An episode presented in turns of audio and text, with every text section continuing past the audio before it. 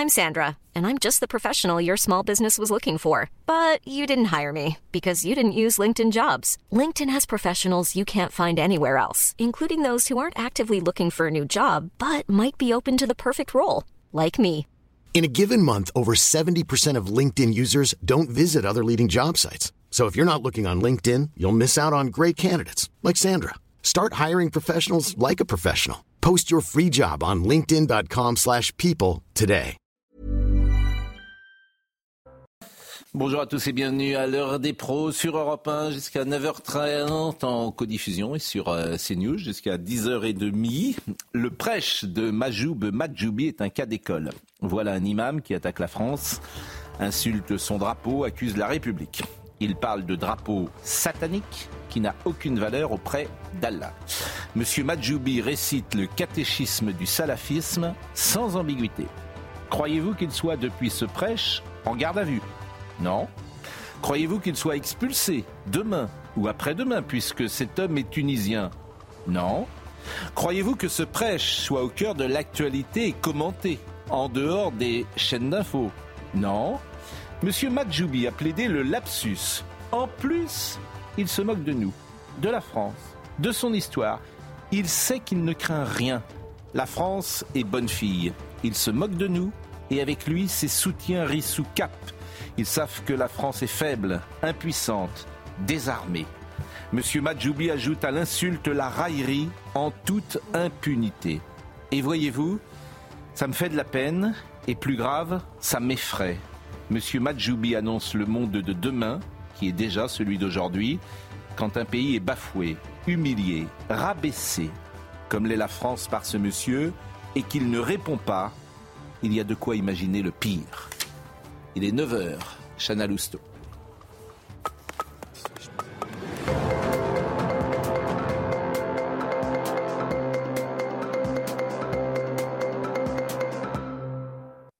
Bonjour Pascal, bonjour à tous. Emmanuel Macron et Gabriel Attal reçoivent la FNSEA et les jeunes agriculteurs euh, aujourd'hui. De nouvelles annonces en leur faveur sont attendues euh, demain. En attendant, la colère ne retombe pas à quatre jours seulement du Salon de l'agriculture. Édouard Legras, président de la coordination rurale du Loir-et-Cher, attend un vrai cap de la part du président de la République.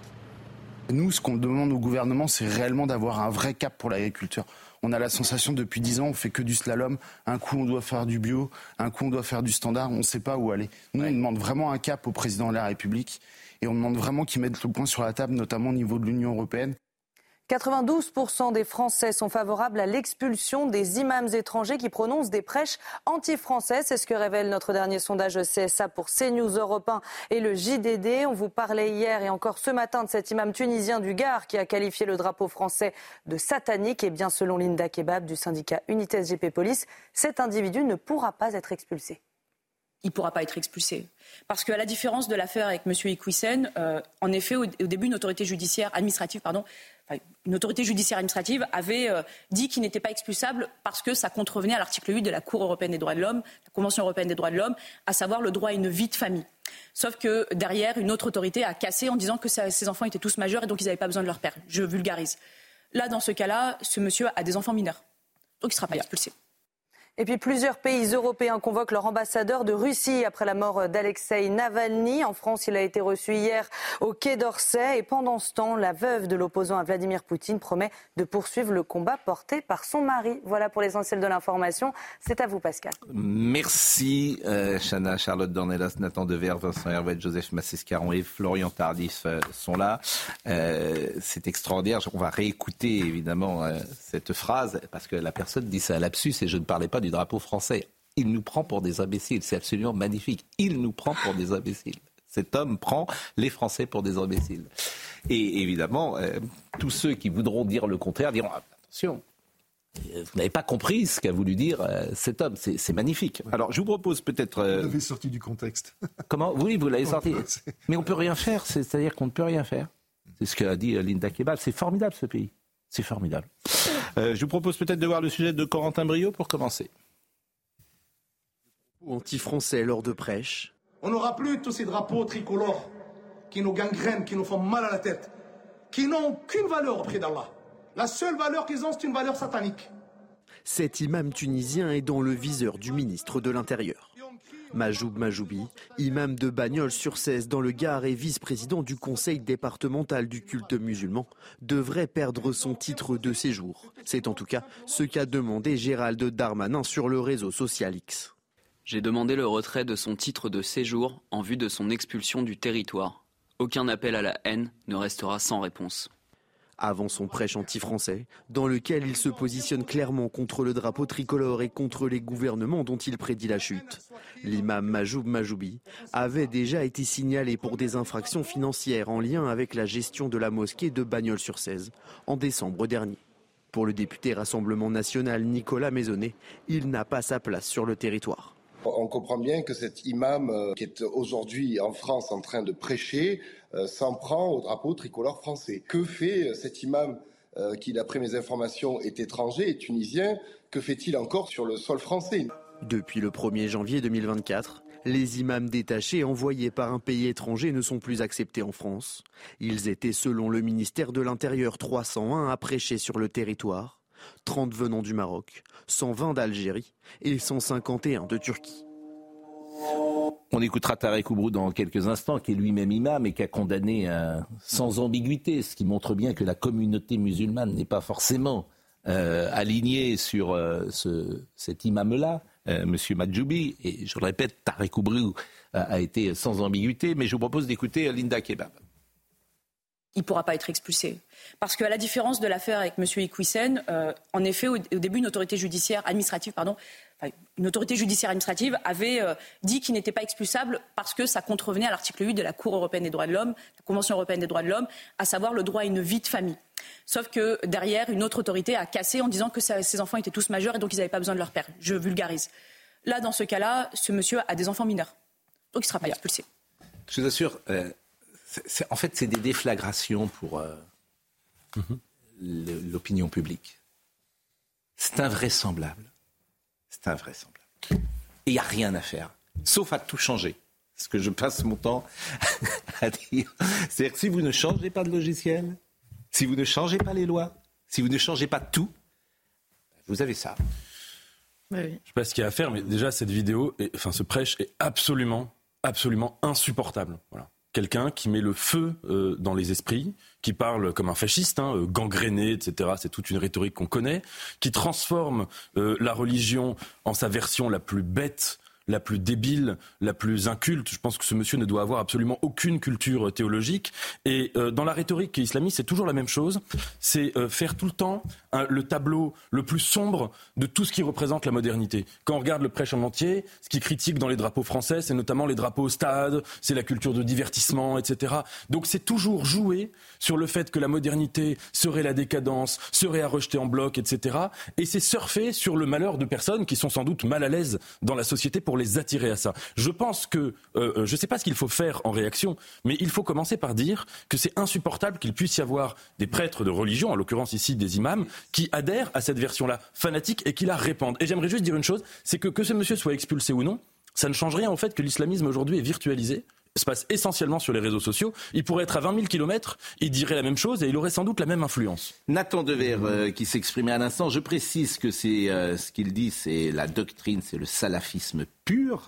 Al-Salaf, c'est les ancêtres, c'est le retour aux origines de l'islam, dit l'âge d'or. Et à ce titre, donc, le salafisme rejette tous les apports ultérieurs de la modernité, à commencer par les États nationaux qu'en revanche reconnaissent au moins dans la phase euh, actuelle les frères musulmans.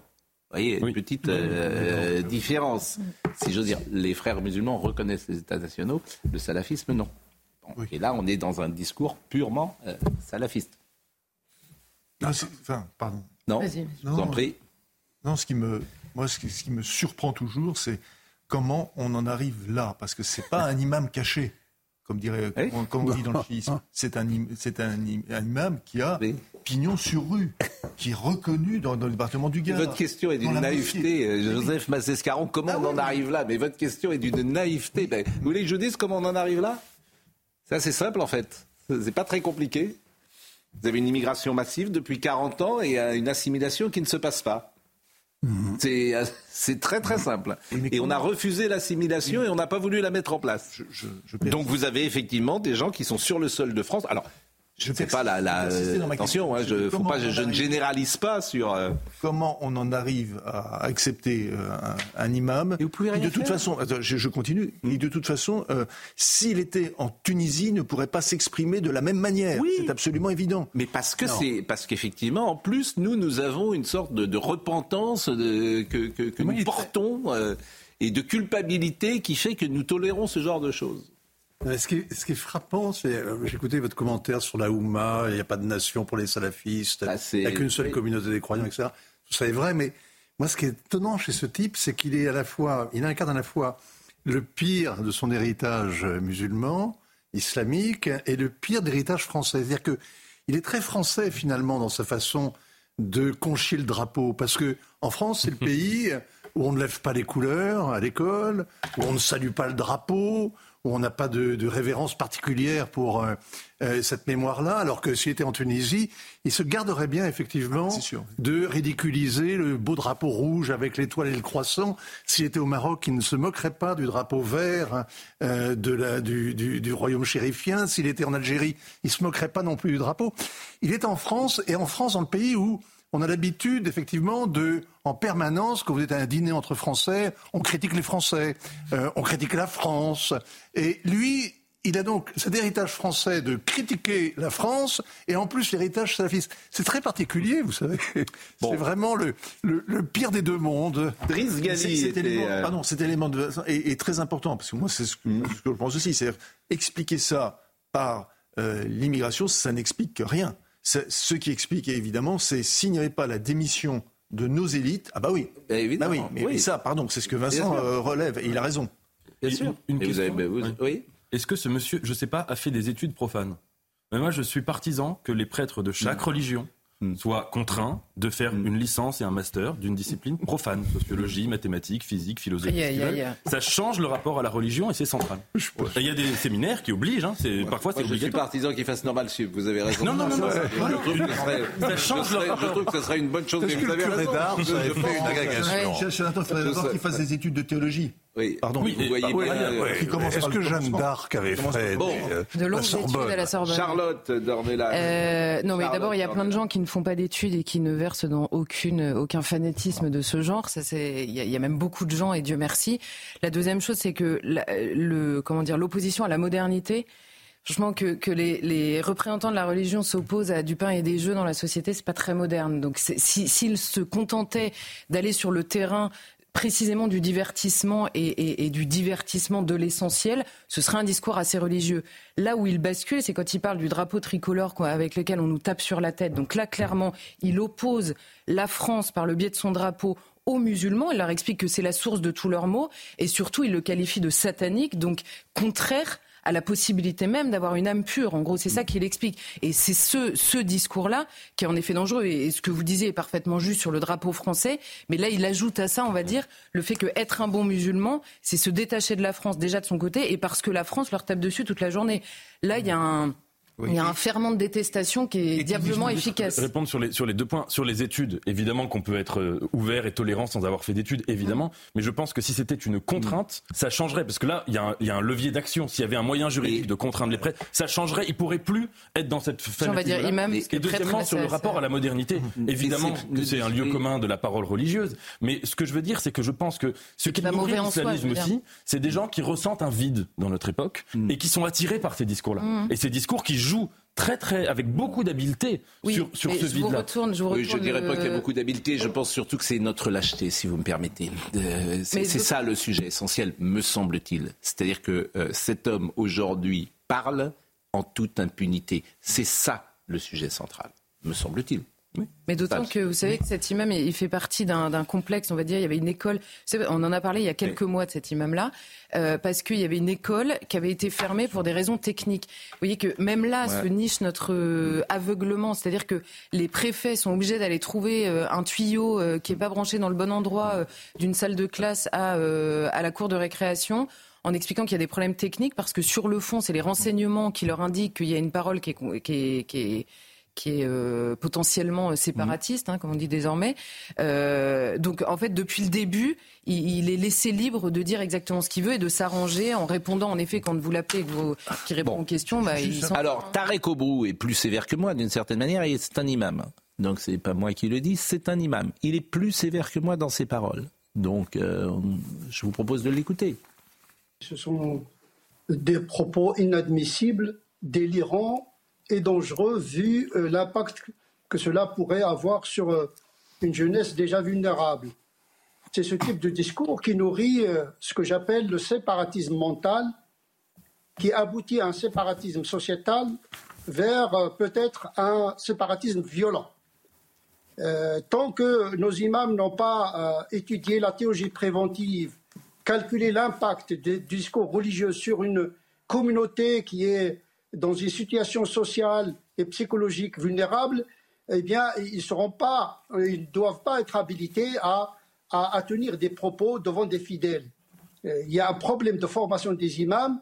C'est un, on a l'illustration euh, ici d'un serment brouillant, confus, où il mélange tout. Je, voilà.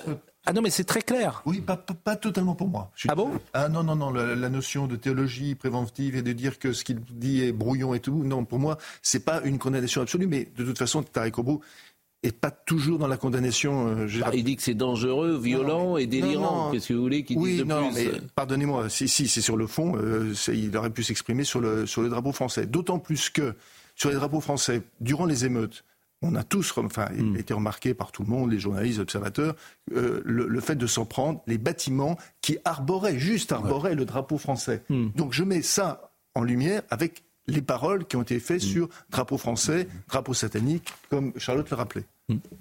Bon, euh, Driss Gali a pris la parole également. C'est un intellectuel qui intervient régulièrement euh, dans ces débats.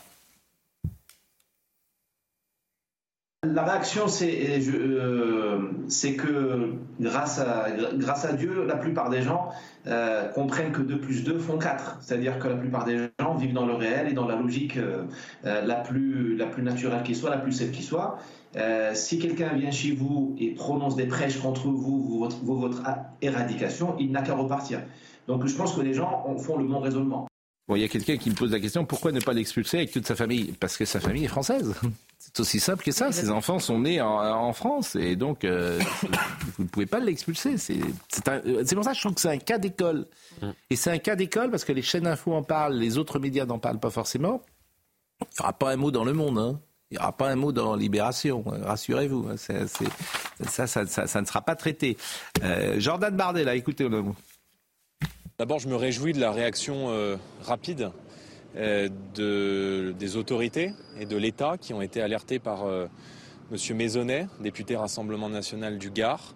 Je crois que nous sommes euh, extrêmement faibles à l'égard d'une idéologie qui nous a déclaré la guerre, à l'égard de prêcheurs de haine qui, lorsqu'ils sont étrangers sur le sol de la République française, doivent être et devraient être sans délai expulsés vers leur pays d'origine. Et je note qu'en la matière, le gouvernement a eu la main molle sur la gestion notamment des radicalisés étrangers. Et c'est pas, pas qu'il a la main molle, c'est qu'il ne peut rien faire. C'est-à-dire, euh, donc euh, il y avait le tweet de Gérald Darmanin, on peut, on peut le revoir. Et euh, c'est un député hein, du Rassemblement national. Parce que cet homme existe depuis euh, de nombreuses années. Personne n'a jamais rien dit. Bon, manifestement. Je, viens de vérifier. Euh, la chaîne, par exemple, l'imam Iqiyoussen. Oui. Sa chaîne YouTube a 192 000 abonnés. Oui. Ce monsieur peut être expulsé n'importe où. Ça ne change absolument rien à l'influence qu'il a. Oui, mais c'est un symbole quand même. Pardonnez-moi, Nathan, parce qu'à force de dire que rien ne sert à rien, je veux dire, c'est pas, moi, c'est pas audible à mes yeux. Vous m'expliquez que rien ne sert à rien. Ben, on fait rien à ce moment-là. Je, veux dire, euh, c'est pas le problème. Que, oui, ben, vous constatez. Alors, euh, sur le fond, je peux vous rejoindre. Je pense que dans plein de domaines, c'est trop tard. Ça ne suffit pas, mais. J'en ai peur. J'en ai peur. Mais au moins, au moins, quand même, euh, je veux dire. Et essayons de faire quelque chose. Donc vous vous dites qu'il n'y a plus rien à faire. Bon, d'accord. bah si vous, ça vous fait sourire. Non, je pense qu'il y a à faire. par exemple, mettre des contraintes sur la formation des prêtres pour empêcher. Non, mais c'est très important. Pour empêcher. Quand je dis prêtre, ça veut dire c'est pour englober toutes les religions, pour pas viser une, pour empêcher, pour contrôler qu'il n'y ait pas de fanatiques. Vous comme un intellectuel pur. Ah non, c'est pas un raisonner comme un comme un intellectuel pur et, et en théoricien avec des gens qui ne sont pas du, qui n'ont pas le même logiciel que vous. Vous voyez bien que ce, ce monsieur n'a pas le même logiciel que vous. Il ne voit pas la société ah bah, comme vous. Il ne l'envisage pas, comme vous. Il l'envisage d'une manière religieuse. C'est son droit d'ailleurs. Ah, il a le droit de. C'est absolument pas le problème. Bah, le problème, c'est le, c'est pas qu'il soit religieux. C'est pas, pas les mœurs et, françaises, c'est tout. Et Tarek Obro aussi il envisage la société de manière religieuse, ça n'a rien à voir. Là, le problème, c'est que vous avez des gens qui ont le statut officiel euh, d'imam et qui répandent un poison fanatique dans les esprits. Expulser de France sans recours possible les imams étrangers qui tiennent des prêches anti-français? 92% des gens disent oui. Bon.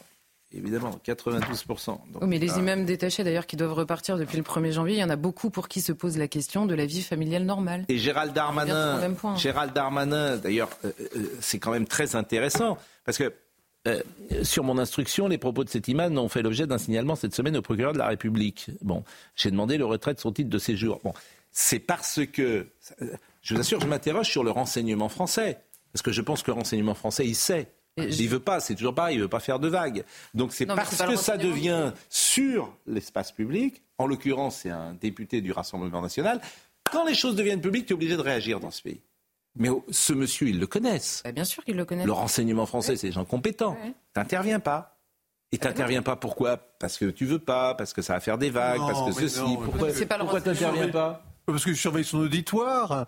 C'est un piège à miel, c'est ahuri avec euh, halluciné. Non, mais les salafistes qui viennent l'écouter et battre non, mais, des non, mains. Mais pardonnez-moi, vous n'avez pas compris. Euh, non, non, je pourquoi pense, que, je pense que le renseignement. Non, non, je pense que le renseignement fait bien son travail, oui, le renseignement. C'est ce que je vous dis. Et de lutte antiterroriste. Et s'il laisse s'égosiller. Oui. Écoutez, il est franchement, il, est. On ne le voit pas poser des bombes, cet homme on le voit dire à peu près n'importe quoi. Euh, dans un, il se rend même pas compte. Il se rend même pas compte qu'il est tunisien, qu'il est en France, dans un pays qui a été saigné par des terroristes tunisiens et que ça devrait l'inciter à un peu de mesure, de réserve, de, de respect de ses voisins, des, des autochtones. Et il s'en rend même pas compte. Il, a, il, a, il, est, il est totalement ahuri. Bon, donc je pense que le renseignement s'occupe de lui et l'écoute avec attention et regarde avec attention qui l'écoute avec dévotion. Franchement. Ne, critiquez pas le renseignement parce que. Mais je critique pas. Les, les policiers font bien leur travail. Ah, c'est l'exact contraire. Ah oui. Je vous ai dit, le renseignement sait qui il est et, on n'intervient pas derrière. J'ai expliqué l'exact contraire. Ah, on ne s'est pas compris. Ben oui, mais c'est ça qui m'intéresse. Cet homme, il est euh, évidemment identifié depuis bien longtemps. Et pourquoi on le laisse faire ça?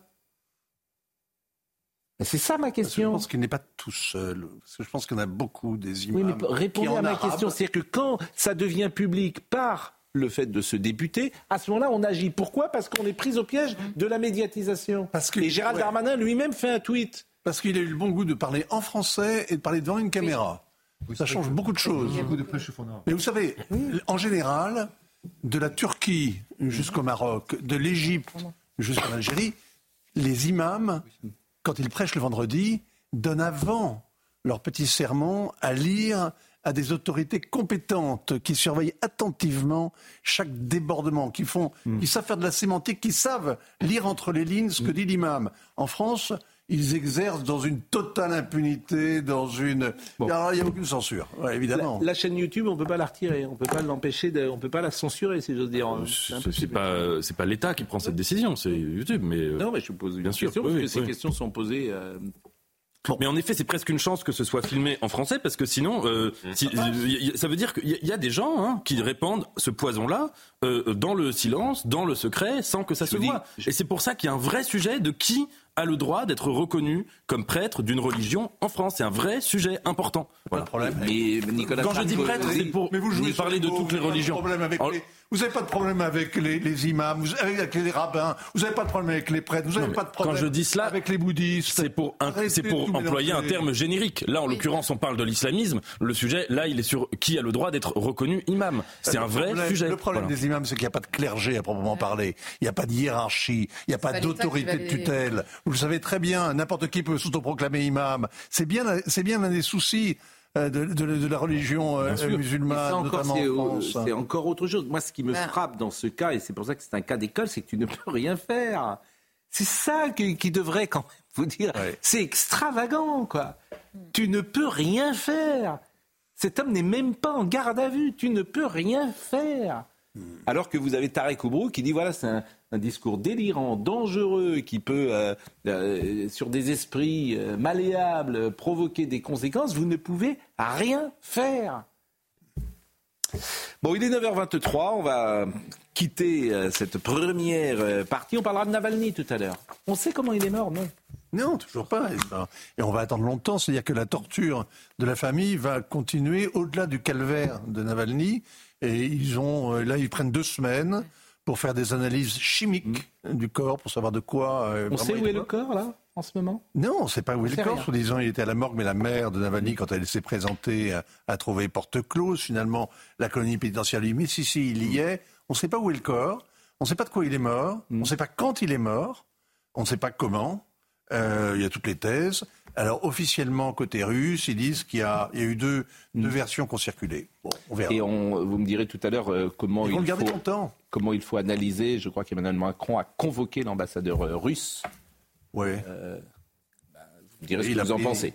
L'ambassadeur a pris ses gants et son chapeau, il est allé prendre le café ou le thé au Quai d'Orsay, et là on lui a dit vous m'expliquerez cette procédure. Ah, l'ambassadeur n'est pas payé uniquement pour manger des chocolats, de mauvais chocolats, euh, euh, euh, de mauvais rochers au chocolat. Thomas Hill, on vous en parlerait tout à l'heure. Je salue Thomas Hill, notre excellent confrère d'Europe 1. Cher Thomas, ça va être à vous évidemment pour votre rendez-vous du matin. Et puis nous, on va. Bonjour Thomas. Ah, ah vous parlez plus là. là. dans le temps, je vous entendais mais je vous voyais pas, maintenant je vous vois et je vous entends pas. Euh, on va fêter ce matin le retour de Jean-Luc Lemoine, figurez-vous. Ah. On sera aussi avec Florence Fayard, la PDG de Banijé Productions. Et puis l'humoriste phénomène, le seul à remplir le stade Vélodrome, Redouane Bougueraba nous rejoindra. tout de suite sur Exactement, ça c'est euh, tout à fait étonnant. La performance de ce jeune comique qui a un talent fou et qui est extrêmement sympathique. Euh, nous allons marquer donc une pause et nous revenons dans une seconde. Virginie Giraud nous a rejoint. Je la salue. Vous pouvez l'écouter sur Europe 1 euh, le week-end. Vous êtes historienne et je vous ai demandé de nous faire un petit euh, speech, si j'ose dire, en tout cas un petit résumé du Parti communiste pendant la guerre. Parce que ah. c'est un sujet qui, euh, manifestement, est parfois polémique. Donc, à l'occasion de, la, de la panthéonisation de Manoukian, vous nous direz de 39 à 45 comment a été le Parti communiste et les militants, parce que les militants n'étaient pas toujours alignés sur la direction du PC, c'est important de le dire. Mais pour le moment, Somaya Labidi. Retour des tracteurs sur le bitume, les agriculteurs ne lâchent rien, les manifestations reprennent. Euh, de Dunkerque à Marseille, ils maintiennent la pression sur le gouvernement dont ils attendent plus que des demi-mesures. Après les plaidoiries, place au réquisitoire dans le procès des attentats de Trèbes et Carcassonne. Périple meurtrier qui a fait quatre morts, dont le gendarme Arnaud Beltrame en 2018 et dont l'auteur, Radouane Lagdim, a été abattu par les forces de l'ordre. Et puis c'est son dernier recours contre son extradition vers les États-Unis. L'appel de Julian Assange est examiné aujourd'hui. Euh, le fondateur du site d'alerte Wikileaks est accusé d'espionnage par Washington et risque jusqu'à 175 ans de prison. En parallèle du prêche de euh, Majoubi, je vous propose d'écouter euh, Célia Barotte. Il y aurait en France 500 élèves radicalisés. Selon Nicole Belloubet, il y aurait actuellement environ 500 élèves qui seraient dans des processus de radicalisation. Parmi ceux-ci, environ 160 qui se trouveraient en haut du spectre, c'est-à-dire les plus radicalisés. Ils sont dans des établissements scolaires, mais ces élèves sont particulièrement encadrés et surveillés. La ministre de l'Éducation nationale ne souhaite pas les laisser dans des classes dites classiques et ne souhaite pas laisser les professeurs en difficulté. En octobre dernier, Gabriel Attal, ministre de l'Éducation nationale, disait qu'il fallait penser à des structures spécialisées et à la même époque, les professionnels de la protection judiciaire de la jeunesse évoquaient deux portes d'entrée principales pour les mineurs dans la radicalisation, la famille et les réseaux sociaux. Pour certains, l'islam radical symbolise un cadre protecteur et sécurisant. Certains jeunes au passé de délinquants observent une pratique rigoriste de la religion car ils pensent pouvoir se réhabiliter. Alors ça, ça rejoint ce que vous disiez. Nathan, euh, tout à l'heure, effectivement, des jeunes gens euh, qui sont euh, en mal, sans doute. Euh, Bien sûr. Qui ont des interrogations et qui vont se réfugier, effectivement, auprès de. Qui sont mal à l'aise dans notre époque. Je pense que, alors il le formule peut-être pas comme ça, mais qu'ils mm. sentent un vide, une, absence de transcendance. Une absence de valeur suprême, et qui sont séduits par ce discours-là. Et, en effet, je veux dire, on peut le, comprendre, comprendre la mécanique de ce qui se passe, de cette séduction. Euh, le sujet, pour moi, n'est pas la pratique rigoriste. Que quelqu'un ait une pratique rigoriste de sa religion, euh, en soi, n'est pas le, problème. Le problème est quand, à côté de cela, il y a tout un cancer intellectuel euh, qui vient s'associer à cette pratique, avec des choses qu'on peut parfaitement identifier. Une haine viscérale des autres religions, un besoin de prosélytisme, une haine de l'athéisme, une haine de l'homosexualité, une haine de l'Occident, une haine de, la France. Et ça, c'est l'histoire de la France. Charlotte. Bah, non, mais je suis, euh, je ne peux être que d'accord avec ça euh, en réalité. Mais là, ça s'ajoute bah, sur la question de la radicalisation. Il y a deux choses, je pense. Il y a en effet la question, le, la recherche de transcendance, mais qui touche, je pense, toute une génération. De toute façon, euh, qui touche même toutes les générations. On la cherche forcément quelque part. C'est encore plus vrai aujourd'hui, mais il y a aussi dans le basculement dans la radicalisation, quand vous voyez certains discours, c'est moins une recherche de transcendance qu'une recherche de cadre et de repères aussi parfois. C'est quelqu'un qui tout à coup dans votre vie vous dit ça c'est autorisé, ça c'est interdit. Parfois ça repose des enfants aussi à qui on a euh, supprimé précisément tous les cadres qui sont une sécurité importante pour grandir correctement. Donc il y a à la fois un terrain euh, euh, profane, euh, si je puis dire, sur lequel en effet, le, notamment l'école peut reprendre la main, sur le terrain des repères, de l'autorité, ça se joue aussi là-dessus. Et en effet, sur le terrain de la transcendance, peut-être laisser un peu plus de place à ça et ne pas l'opposer en permanence à un cadre laïque qui serait l'absence absolue de, la religion.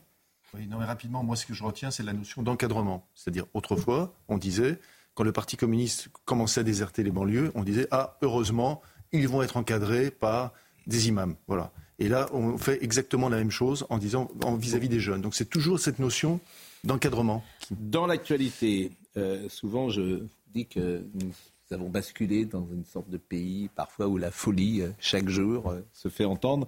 Est-ce que vous connaissez le dénommé Frédéric Frédéric Ocard est adjoint à la mairie de Paris en ah charge du tourisme et de la vie nocturne. Déjà, le titre fait sourire, puisque être, être en charge de la vie nocturne, c'est sympa. Mm. Alors, qu'a-t-il dit, euh, ce brave monsieur? Il a dit, ça fait quasiment partie du paysage. Si vous arrivez au pied de la tour Eiffel et que vous n'avez pas un joueur de bonne taux et un vendeur à la sauvette, il vous manque quelque chose. Bah je vous assure, c'est, je, ne sais pas, je ne sais pas où on va d'ailleurs. Parfois, donc, braves gens, si vous arrivez, si vous ne vous faites pas voler à la tour Eiffel par un pickpocket, mais je ne sais pas où on va. Je ne sais pas où il les recrute à la mairie de Paris. Je ne sais pas où vraiment. C'est quand même c'est un vivier là. Il y a, il y a effectivement c'est c'est quand même invraisemblable. Ben oui, mon vieux, ça fait partie de vendeur à la sauvette, le pickpocket.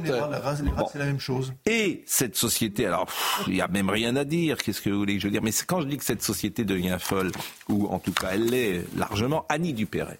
C'est formidable l'affaire Annie Dupéret. Donc elle avait, on va écouter ses propos, elle avait parler de Judith Godrèche. Bon, eh bien, parce qu'elle a parlé, elle n'est plus marraine de l'association SOS Village d'enfants, elle l'était depuis plus de 30 ans.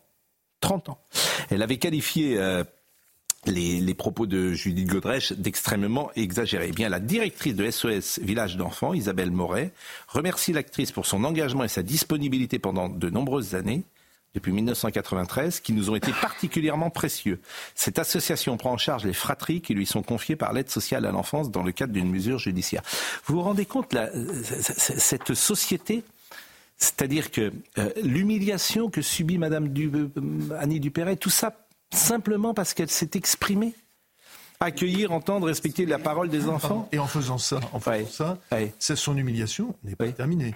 Ça va être aussi les pièces, de, les futures pièces de théâtre qu'elle va. Bien sûr.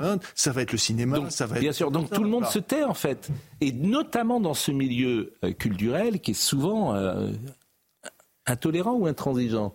Choisissez le mot que vous préférez. Alors écoutez simplement ce qu'avait dit. Intransigeant n'est pas nécessairement un défaut. Je plaiderais pour. Euh, je suis assez d'accord. C'est pour ça que je, préfère le deuxième. écoutez simplement ce qu'avait dit Madame Dupéret, parce que elle a le droit de s'exprimer, c'est la liberté d'expression. C'est-à-dire qu'elle est sanctionnée. Et c'est un milieu où règne l'autocensure. Aujourd'hui, il n'y a plus de censure. C'est l'autocensure dans ce milieu-là, et notamment le milieu, bah, les milieux culturels qui gouvernent. Pour l'interdiction du bal des vampires. Euh, Alors écoutez, hein. écoutez Madame Dupérez, ce qu'elle avait dit simplement sur RTL expérience personnelle de harcèlement ou de, choses comme ça pour pour prendre position. Je, vais me faire taper dessus, mais je, pense que tout ça est extrêmement exagéré.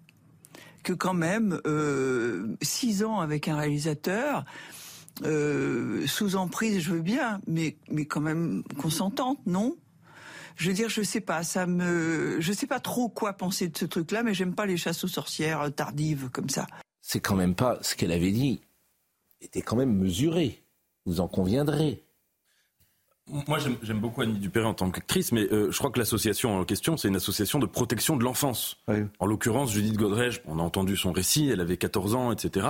Euh, peut-être que mettre des doutes euh, ou sur le, la manière de, dont ce qu'a pu vivre Judith Godrèche est grave ou pas, parce qu'au fond, c'est un peu ça ce qu'elle est en train de dire, mm. euh, Annie Dupéret. Je peux comprendre qu'une association de protection de l'enfance dise c'est peut-être pas la meilleure personne pour représenter notre cause vu ce qu'elle vient de dire.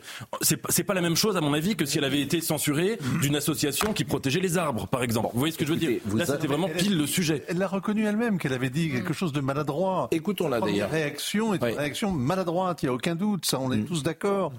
Euh, en même temps, elle soulève un lièvre.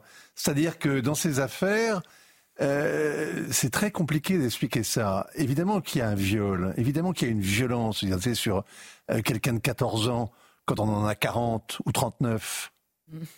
Mais il y a en même temps quelque chose de l'ordre du consentement. C'est-à-dire, où étaient les parents quoi? En grosso modo, ça revient à ça.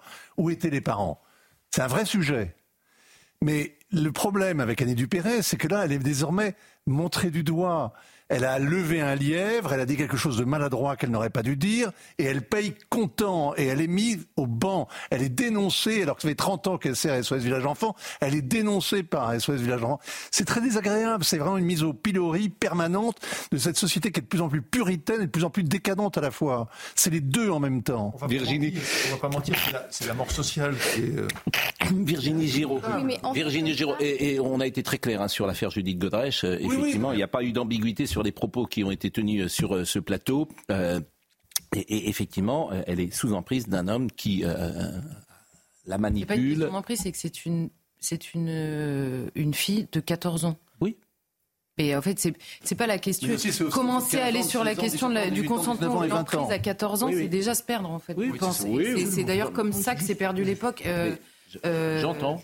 J'entends ce que vous dites. Mm. J'entends ce que vous dites. mais d'ailleurs, effectivement, c'est tout à fait ça. C'est qu'elle avait 14 ans et comme elle l'explique très bien, aucun adulte n'est venu la secourir. Aucun adulte n'est venu la tirer de ce système parce que c'était les années 80. On était quelques années après les fameuses euh, pétitions qui disaient qu'il fallait apprendre l'amour aux enfants, qui étaient d'ailleurs dans l'IB et dans le monde, hein, si je ne m'abuse. Donc, euh, c'est symptomatique d'une époque. C'est difficile de faire le procès a posteriori parce que finalement, toutes les personnes qui ont participé à ça sont coupables. Dans une époque. Dans voilà moi je le répète sans arrêt, mais dans un certain oui, milieu. tout à fait. Mais je dans un très Germain Després. En province, je le répète à chaque fois, quand mes parents, mes grands-parents, mes amis entendaient cela, déjà ils disaient, ils avaient une phrase pour dire, ils disasaient c'est Paris. Et quand ils avaient dit c'est Paris, ils hein. avaient tout dit. Tu avais l'impression que c'était une bah, ville imaginaire pour eux. Saint-Germain-des-Prés. Hein. Non mais ah vous êtes nantais comme moi. Euh, mais à Nantes comme à Amiens, la relation de quelqu'un de 14 ans avec quelqu'un de 40 ans posait problème. Oui, mais ça existe peut-être pas de la même manière, sans doute. Je, je, pense que c'était de certains milieux culturels. Je vous dis, c'était perçu comme une sorte de ville imaginaire où toutes les décadences étaient possibles, où toutes les exagérations étaient possibles. Il y avait des familles pour qui c'était un honneur d'avoir Matzneff à sa table, qui en plus passait sur la fille euh, mineure à la fin du repas. Donc ça a existé aussi dans. En tout cas, Madame, euh, Madame euh, Dupéret Madame Dupéret, vous avez parlé de mort sociale et c'est vrai que c'est désagréable pour elle, j'imagine. C'est pour ça qu'on est en permanence. Je, je, veux évidemment qu'il y a des choses qu'il faut condamner, mais en même temps, euh, Madame Dupéret euh, n'a pas à être lynchée comme elle l'est. Mais bien sûr, c'est sa mort sociale. C'est ça qui me qui dans cette société est compliqué. Bon, on, on écoute euh, Annie Dupéret qui était revenue peut-être sur ses propos. Écoutons-la. Euh, j'ai eu des propos maladroits, je, l'avoue, je l'avoue, et je m'en excuse encore d'ailleurs, puisque c'était On a pu croire que vous ne souteniez pas les femmes. Ah oui, bah, enfin, j'ai passé quasiment ma vie, je veux dire, à soutenir la cause des femmes, des enfants, des adolescents en difficulté et tout ça. Donc c'est vrai que j'ai été, j'ai été maladroite. Bon, elle était avec notre confrère Jean-Noël Mirande. Bah, le problème, c'est qu'en tant, en tant que femme, on n'a plus le droit d'être nuancé. En réalité, aujourd'hui, on est obligé d'un bloc que femme, si vous me permettez. On a oui, le droit mais vous, vous avez plus le droit d'en parler. Dans, aucun, domaine. Dans aucun domaine, on a le, droit d'être ni homme ni femme, n'ont le droit d'être nuancé. Alors qu'ici, c'est le temple de la nuance. Mais oui. en tout cas, c'est le temple. Alors, je prends. C'est le temple du pluralisme. Vous n'étiez pas d'accord tout à l'heure. Alors, écoutez, franchement, je prends à témoin tout, tout, tout, tout le monde sur le plateau de ce matin. Allez-y, Virginie. Oui, je dis en tant que femme, on n'a plus le droit d'être nuancé parce que si vous ne condamnez pas d'un bloc de manière euh, vraiment très émotionnelle, vous êtes nécessairement une alliée des porcs, ce qui est absolument pas vrai. Mais il y a quelques années, je travaillais sur Fréquence Protestante et j'avais fait une émission sur le viol.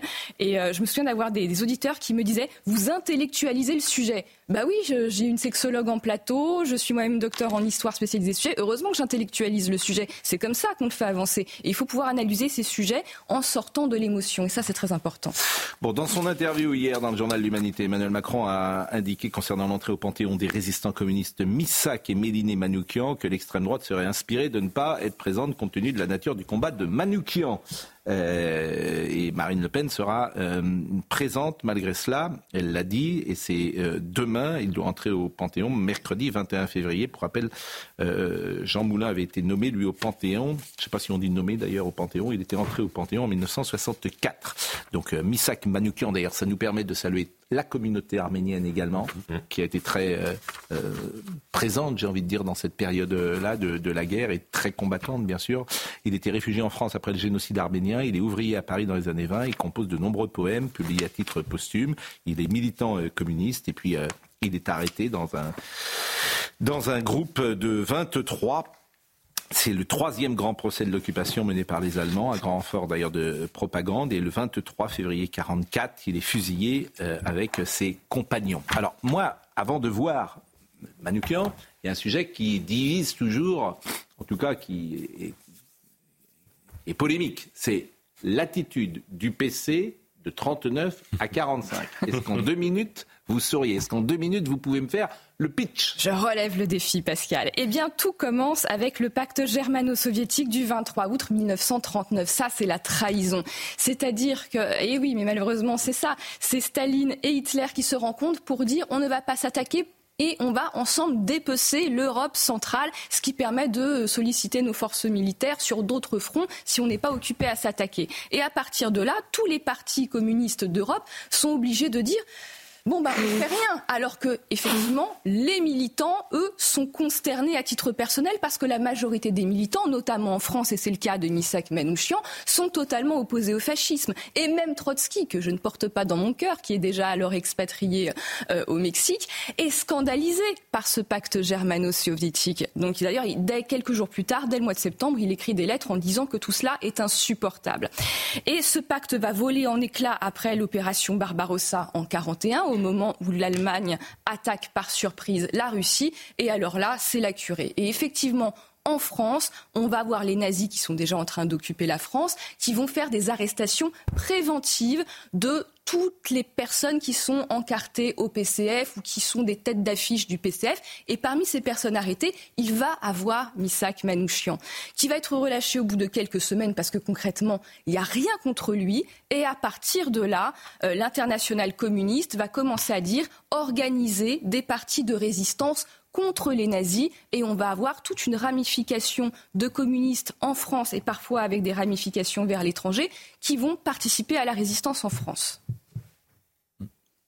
Ce qui est important souvent de souligner, c'est que les militants n'étaient pas euh, sur euh, les militants étaient parfois résistants, alors que. Mais Emmanuel Macron ne parle pas des militants, il parle à l'humanité. L'humanité, c'était très clair. Oui, mais sur le je trouve que les choses, pour le coup, et je pense à mon ami Gérard Leclerc, qui disait souvent les choses sont un peu plus nuancées que ça. Il l'avait dit souvent sur ce plateau, il avait souligné, et c'est lui, je porte sa parole, que les militants, à l'époque, entre 39 et 41, 42, étaient parfois résistants, alors que la tête était. Euh, oui, oui, mais il est important. Les dirigeants. que là, Emmanuel Macron s'adresse à l'humanité, qui est un mm. organe de presse, qui est. Alors, on pourrait faire aussi l'histoire de l'humanité pendant la guerre, qui suit très largement celui du PCF, mm. Euh, qui réagit contre le nazisme, en l'occurrence parce que l'URSS est attaquée, non pas parce que la France est attaquée, c'est quand même mm. important de le rappeler également, et qui viennent faire des leçons pour savoir qui doit être au Panthéon ou pas, c'est quand même exceptionnel, parce que même dans le cas Manoukian, on pourrait parler du rôle du Parti communiste français. Dans sa dernière lettre, Manoukian, avant d'être fusillé, il écrit « Je, ne pardonne, je pardonne à tous sauf à ceux qui m'ont trahi ».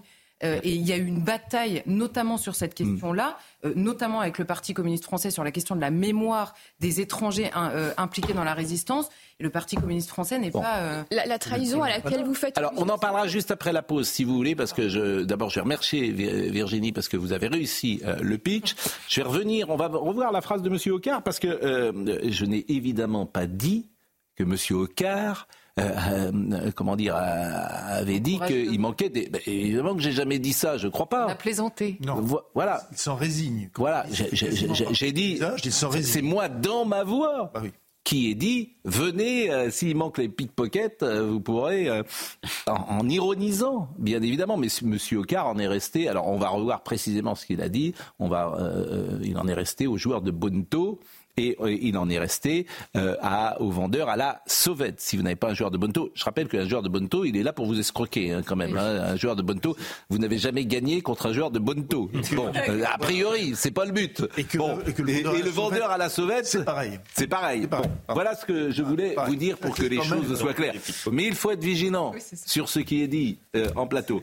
Virginie, on vous retrouve quand sur Europe 1 Eh bien, chaque week-end, mais surtout tous les jours en podcast, puisque ça sort d'abord en podcast. Et alors, ce week-end, c'est quoi les prochains sujets? Euh, Ce week-end, je ne sais plus. bon. mais, aujourd'hui et demain, vous avez Rose Bertin en podcast, qui était la marchande de mode de Marie-Antoinette. Et c'est la femme qui a inventé la haute couture au XVIIIe siècle. Car oui, la haute couture est française, monsieur. La Rose Bertin. Rose Bertin. Rose Bertin. Oui. Écoutez, ça m'avait euh, échappé. Bon, écoutez, je vous remercie. Bon, on va parler de l'affaire Manoukian dans une seconde et je vois que vous avez des choses à dire. Et euh, Monsieur Hervouet, donc c'est euh, très bien. On parlera de la grève de la Tour Eiffel parce que faut bien que la Tour Eiffel. Là, tous ceux qui veulent faire payer un petit peu d'argent avant les Jeux Olympiques, ils y vont. ils ont compris. Ah, bon. Il va y en avoir de plus en plus. Bon. Bah, il va en avoir de plus en plus. Vous nous direz évidemment un mot sur Navalny, bien sûr. Sur la Tour Eiffel, c'est un peu plus compliqué que ça. Hein. Mais c'est un peu plus complexe. C'est vraiment beaucoup plus compliqué. Non, c'est plus compliqué. Un peu plus compliqué. Oui, parce que ce eh ben, on le dira après la pause. Merci Virginie. Et on reçoit également flic à la BAC Nord, Sébastien Soulet, avec Christelle Marquez, au cœur du scandale de témoignage exceptionnel d'un flic de Marseille. A tout de suite. Flic à la BAC Nord, ce livre est extraordinaire. Ce livre est extraordinaire. Et Sébastien Soulet, vous êtes là. Merci. Merci. Puisque on est nombreux à avoir vu Bachner, et vous, vous, êtes un des flics de Bachner. C'est-à-dire que vous racontez ce que vous avez vécu, et vous avez été innocenté au bout de dix ans. Dix, ans de galère. Vous avez été en prison. Oui. Vous racontez par le menu tout ce qui s'est passé. D'ailleurs, euh, je ne sais pas si vous avez vu Bachner, bien sûr vous l'avez vu, je ne sais pas le regard que vous posez sur ce film, très bon parce que du coup on a inspiré, euh, on a inspiré les personnages euh, principaux mm. du film. Donc euh, un très beau regard. Je pense que ça a donné une dimension humaine aux policiers, chose qui n'avait pas été faite jusqu'à jusqu'alors. Film formidable, notamment avec François Civil, qui est un acteur prodigieux, qui est également dans Les Mousquetaires. Et on en parlera tout à l'heure parce que non seulement ce livre est extraordinaire, mais je vous assure, il donne les larmes aux yeux à la fin, par exemple, quand vous dites, euh, donc il est relaxé, et puis on dit que le parquet fait appel, et puis vous avez un échange, finalement il ne va pas faire appel. Cela veut dire quoi? Il s'est désisté, lui ai-je demandé? Et vous dites, cela veut dire qu'il renonce à faire appel, c'est fini Sébastien, il n'y aura pas d'autre procès, c'est bel et bien fini, détail euh, Maître Rado. Désolé, mais je crois que je vais crier. Et c'est tellement émouvant. Moi, quand j'ai lu ça, je vous jure, j'avais les larmes aux yeux pour vous, parce que j'imagine D'ailleurs, on ne peut pas imaginer ce que vous avez vécu, parce que c'est juste l'enfer pendant dix ans. C'est un peu ça. C'est vrai que c'est dur, euh, c'est dur à imaginer. Quand Désolé pour la voix. Je vous en prie. Mais vous avez trop crié parce que vous êtes supporter de l'OM. Donc c'est peut-être pour ça, aussi. Vous étiez au Vélodrome ces dernières heures et comme euh, il y a encore un entraîneur, c'est juste le quatrième entraîneur de la saison qui est viré. Bon, vous avez plus de voix. c'est bien lancé.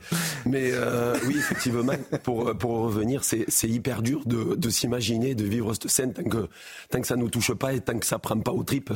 C'est très compliqué de, de, se faire une image de, de ce qu'on vit si si réellement on l'a pas vécu. Ça, c'est une certitude. Bon, il est à 10h. Somaya Labidi nous rappelle les titres. Après les plaidoiries, place au réquisitoire dans le procès des attentats de Trèbes et Carcassonne. Euh, périple meurtrier qui a fait quatre morts, dont le gendarme Arnaud Beltrame en 2018 et dont l'auteur, Radouane Lagdim, a été abattu par les forces de l'ordre. Euh, jour de vote à l'ONU, au menu, un nouveau texte pour un cessez-le-feu immédiat à Gaza, résolution menacée par un nouveau veto des États-Unis, euh, car pour Washington, la voter mettrait en danger les pourparlers. Et puis en Grèce aussi, les tracteurs sont de sortie. Les agriculteurs des quatre coins du pays se sont réunis avec pour objectif euh, de converger vers Athènes, où ils promettent une manifestation de grande envergure. Merci beaucoup Somaya. Alors on rappelle cette histoire euh, et ce scandale. Euh, les flics de la prestigieuse BAC Nord seraient des ripoux poursuivis pour trafic de drogue et raquettes. C'est le départ euh, de cette affaire. Et alors vous avez un chapitre sur les médias qui en dit long, bien sûr, parce qu'il faut taper du flic aujourd'hui en France.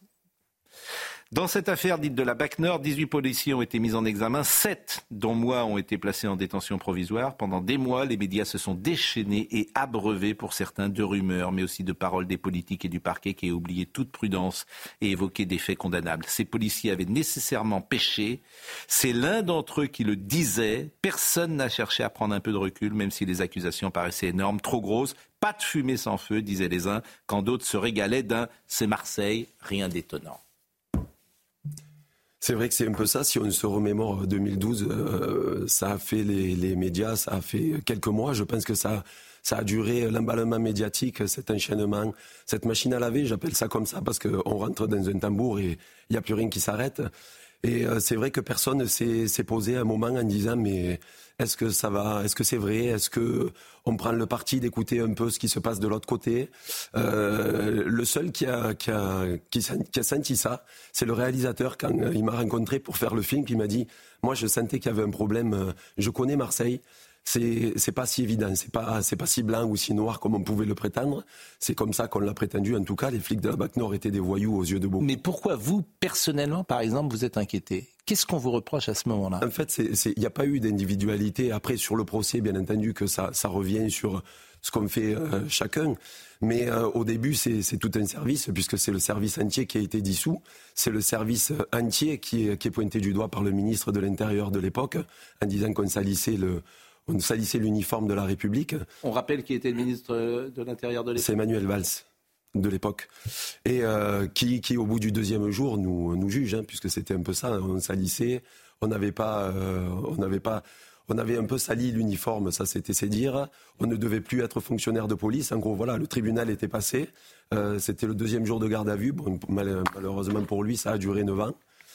Euh, et, puis la finalité, c'est que c'est peut-être pas tout à fait ce qu'il a annoncé au tout début. Et vous, vous avez été relaxé? Et j'ai été relaxé totalement, oui. Hmm. Tout le monde n'a pas été relaxé? Tout le monde n'a pas été relaxé. Il y a eu sept relax, mais ça a été des, peines avec sursis, avec une non-inscription au casier euh, judiciaire, ce qui est important parce que ça vous permet de, continuer votre, votre métier. Bon, c'est vrai que c'est un livre que je disais passionnant, euh, par exemple, lorsque vous allez à l'isolement, et c'est bien raconté d'ailleurs dans le film hein, aussi. Euh, on m'escorte dans ma cellule dans laquelle je serai seul. Je découvre en effet l'isolement. Ce n'est pas un luxe, c'est une obligation parce que je suis policier et que ma vie potentiellement est en danger à partir de cet instant précis, un instant qui va durer 69 jours. Donc évidemment, 69 jours, vous n'êtes pas préparé à ça euh, par définition. Et, j'imagine, là encore, le mot n'est pas bon. Je, ne sais pas comment vous réagissez précisément quand vous vous retrouvez euh, dans cet espace-là. Est-ce que vous avez des des pensées sombres. C'est très compliqué parce qu'on arrive avec un statut de policier. Et donc, du coup, c'est pour ça qu'on est mis en isolement, c'est pour notre propre sécurité. Le problème de l'isolement, c'est que, c'est qu'en fait, le temps, le temps est très long parce que du coup, vous voyez personne. Il y a personne qui vous parle, il y a personne. au début, vous n'avez pas de courrier, vous n'avez pas de coup de téléphone possible avant le premier mois. Euh, donc du coup, dès que vous avez une sortie, une promenade, tout est, tout est bloqué et vous êtes tout seul. Donc à un moment, j'ai même eu euh, le réflexe de dire à un maton, mais ça va plus vite quand on est en promenade avec tout le monde, parce qu'au moins on peut parler, le temps euh, un peu passe plus vite, et vous, vous imaginez qu'en fait, c'est le plus long là-dedans, c'est passer le temps, passer sa journée pour se projeter sur la journée d'après. Et il m'a dit, mais si je te mets dans la promenade avec tout le monde, tu tiens deux minutes. Tu es mis euh, hors caméra et puis tout le monde te saute dessus. Donc j'ai dit, bon, ben, il n'y a pas de souci, je vais rester tranquillement à l'isolement. De toute façon, c'était une obligation, mais on ne se l'imagine jamais quand on est policier parce que c'est n'est pas quelque chose. Vous entendez parler de beaucoup de choses. C'est un monde que, dont on parle avec, avec les délinquants, avec les voyous on en parle beaucoup, on entend plein de choses, mais quand on arrive dans ce milieu-là, on est perdu parce que là, ça vous frappe de plein fouet. On vous parle de cantiner, euh, on vous parle d'ouvrir un compte parce qu'il va falloir manger si vous voulez manger décemment. Euh, il va falloir payer le téléphone pour appeler vos proches. Enfin, c'est quelque chose qui vous dépasse. Et c'est vrai que là, on est perdu. Les, idées sombres viennent. les, seules fois où j'y ai pensé, sincèrement, c'est que je me disais, mais comment les gens peuvent se suicider? Parce que je voyais moi dans ma cellule, mais j'ai dit, mais comment font ces gens quand ils veulent attenter à leur jour, parce que du coup, on n'arrive même pas. Il y a ceux qui, je pense, qui ont l'habitude, tristement l'habitude d'y aller. Et, euh, et, puis il y a les autres, mais ça touche pas que les policiers. Je pense que c'est mmh. aussi un ouvrage qui peut parler à beaucoup de monde parce que ça peut basculer très vite pour n'importe qui. J'ai peur. Il m'est arrivé d'avoir peur tout au long de ma carrière, mais je savais dans ces différents moments que j'étais acteur aussi de ma sécurité. Cette nuit-là, c'est irrationnel. Je suis bloqué entre ces quatre murs. Mm. Je suis tellement largué que tout le monde me semble réalisable à cet instant précis. Ce cauchemar éveillé prendra la fin quand le détenu en question se taira au bout d'un laps de temps qui m'a paru interminable. Je vais alors me rendre compte au fil des jours que ma présence est certes connue, mais qu'elle n'est en plus pas supportée. Est-ce que vous entendez manifestement des... En fait, c'est la, première soirée où je, suis, je arrivé. Le détenu qui se trouvait dans la cellule en dessous de la mienne, à, hurler mon prénom pendant pratiquement toute la nuit, tampant sur les murs avec un objet contendant, je ne saurais même pas euh, savoir ce que c'est, puisque dans la mienne, j'ai pas trouvé quelque chose euh, qui, pouvait ressembler euh, pour pouvoir frapper dans un mur, mais bon. Et du coup, oui, on me demandait même position, mission. C'est un mot qu'on dit souvent dans la, dans la police. C'est votre station directrice, celle qui vous envoie sur les missions, qui vous demande en gros, quand on fait appel à un équipage, où c'est que vous vous trouvez Est-ce que vous êtes engagé Est-ce que vous êtes occupé.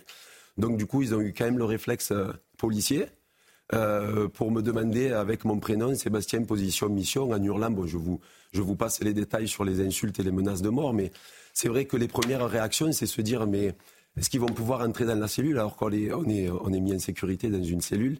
Et c'est peut-être ce moment-là où moi je me suis dit, mais est-ce qu'ils peuvent rentrer Est-ce qu'ils peuvent mettre le feu? Parce que c'est quelque chose qui, qui nous dépasse.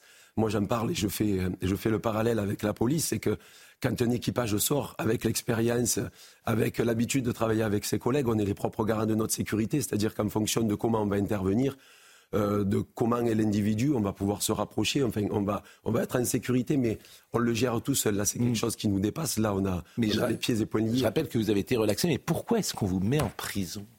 Pourquoi est-ce qu'on met un policier en prison? Je veux dire, c'est ça qui me... Le jugement n'est pas passé. Euh, parce qu'on a peur que vous échangiez des informations, j'imagine. C'est ça ce qui vous a été dit avec. Ça, euh, ça on nous l'a, on nous l'a clairement dit que c'était, euh, ça a été même le, contrôle judiciaire. On n'avait pas le droit de rentrer euh, en contact avec les autres protagonistes. Mais, ça, on le comprend, le contrôle judiciaire. Mais vous mettre en prison, vous faites subir cette torture-là à vous. La, je me souviens encore des mots de la juge des libertés de la détention qui vous dit en fait on vous met en détention euh, à cause de, de l'opinion publique. En gros, c'est la pression médiatique. C'était exactement ça. Mais malheureusement, ça, c'était en 2012. Et euh, je crois que l'actualité euh, donne encore raison à ces gens-là, c'est que on met encore des fonctionnaires de police mm. en prison, alors qu'ils font juste l'exercice de leur mission. Ils ne se lèvent pas le matin en disant je vais tuer quelqu'un ou je vais faire mal à quelqu'un. C'est très important de le savoir. Nous, on est là pour protéger les citoyens et euh, on est, euh, on est obligé de, répondre à des attaques à, un millième de seconde. Je trouve ça euh, à chaque fois invraisemblable et puis la suite donnera tort à celui ou celle qui a décidé de vous mettre en prison puisque vous avez été relaxé. Donc c'est quand même invraisemblable. Alors, bien sûr, vous restez avec nous, il est 10h10, je voulais simplement qu'on parle quelques secondes de Manouchian on va voir le sujet, ou euh, on va voir le sujet de Mathieu euh, Devez, puisque demain, il y a panthéonisation. de Manoukian. Et Vincent, vous vouliez, sur ce sujet, dire certaines choses. Il est l'un des symboles de la résistance communiste et étrangère. Missak Manouchian entrera demain au Panthéon, 80 ans jour pour jour après son exécution. Une reconnaissance ultime pour cet ouvrier et poète arménien. Pour moi, l'entrée de Missak Manouchian au Panthéon, c'est l'entrée de, euh, de tous ceux, tous ces étrangers méconnus, inconnus, anonymes, euh, qui sont morts pour la France. Il y a des gens euh, qui, qui étaient étrangers, qui n'étaient pas euh, français par le sang reçu, mais qui sont devenus français par le sang versé. Rescapé du génocide arménien, Misak Manouchian se réfugie en France en 1925 et en 1943 il rejoint la résistance communiste où il s'illustre dans les rangs des francs-tireurs et partisans main-d'œuvre immigrés, un réseau alors très actif à Paris. Il y fonde le groupe Manouchian. Dans ce groupe de résistance autour de Manouchian, il y avait des Espagnols, des Italiens, des Polonais, des Tchèques, des Hongrois, des Roumains. Ils étaient tous unis pour des valeurs communes. Liberté, démocratie, progrès social. Et peut-être pour moi le plus important, la lutte contre tous les racismes. En novembre 1943, Misak Manouchian est arrêté. Durant son procès, les nazis placardent dans la capitale une affiche rouge avec les photos des dix membres du groupe Manouchian. Le 21 février 1944, âgé de 37 ans, Missak Manouchian est fusillé avec ses camarades au Mont Valérien. Les résistants étrangers entrent au Panthéon, il aura fallu attendre 80 ans, et notre ami Olivier D'Artigol, proche un temps du Parti communiste, était hier soir avec nous, et c'est évidemment une histoire qui le touche particulièrement. On voit bien la différence entre le FN et le RN entre Jean-Marie Le Pen et Marine, Le Pen. Mais je n'ai pas souvenir de la moindre parole publique de Marine Le Pen ou d'un dirigeant du RN en hommage à la résistance étrangère et communiste. Je n'ai pas souvenir de ça. Et je ne pense pas que les universités d'été du RN commencent par une lecture attentive de la lettre de Misak à Méliné. Je ne le crois pas. Il intervenait évidemment sur la présence euh, de Marine Le Pen euh, au Panthéon. C'est demain. Vincent Hervé, vous vouliez dire quelque chose tout à l'heure. Non, mais gloire, il a raison, gloire aux résistants, gloire aux, fusiliers des Monts-Valériens ou de Châteaubriand. Évidemment, euh, que quoi qu'on pense du, Parti communiste. Moi, ce qui me gêne beaucoup dans l'histoire, c'est la mise à l'écart de Marine Le Pen après la, dans l'interview de, l'Humanité. Il y a une question qui est absolument scandaleuse qui est posée au chef de l'État, où euh, on dit est-ce que la pantonisation de, de a encore un sens si l'héritière euh, de ces bourreaux euh, l'héritière politique des bourreaux euh, de, de, Manoukian est présente. Et il désigne ainsi Marine Le Pen. Et le chef de l'État passe, ne relève pas. Désolé, mais ce sont les, Allemands, ce sont les nazis qui ont fusillé Manoukian. Et euh, Marine Le Pen est en rien l'héritière des nazis. Faut-il rappeler quand même, même si vous la considérez comme d'extrême droite, faut-il rappeler que dans la résistance, et avant 41 d'ailleurs, euh, il y a beaucoup de gens d'extrême droite. Je ne vais pas réhabiliter ainsi l'extrême droite, mais il y a beaucoup de royalistes. Bénouville est royaliste. Les gens qui vont le 11 novembre 1940 euh, euh, à, l'Arc de Triomphe, ce sont des royalistes. François Mitterrand. Ce sont même des Maurassiens. François Mitterrand. qui, Maurras qui lui-même va collaborer. il est issu de cette, couleur-là, c'est ce qu'il avait dit d'ailleurs. de cette histoire-là. Destienne d'Orve est royaliste. Il y, a, il y a tout un pan de ces, nationalistes qui basculent à Londres ou en France dans la résistance tout de suite. Donc, il y a une histoire tellement schématique qui est racontée de la résistance que ça pose vraiment problème. Et je trouve vraiment mais, mais, mais, insensé que 80 ans après, on en soit encore à ces histoires schématiques. Parce que si vous interdisez aux héritiers politiques de l'ultra-droite d'être présents, mais aussi il faut interdire par exemple, au Parti socialiste. Parce que, si je me souviens bien, M. Bousquet a été euh, dans, euh, à la dépêche du midi, puis après, il a été, il était proche de Mitterrand. Il faut interdire euh, aux, Républicains, parce que M. Papon était ministre de Giscard. Mais pendant la guerre, il n'a pas été un, résistant, il a même été un vrai collabo. Donc, il y a, il il a été un vrai collabo.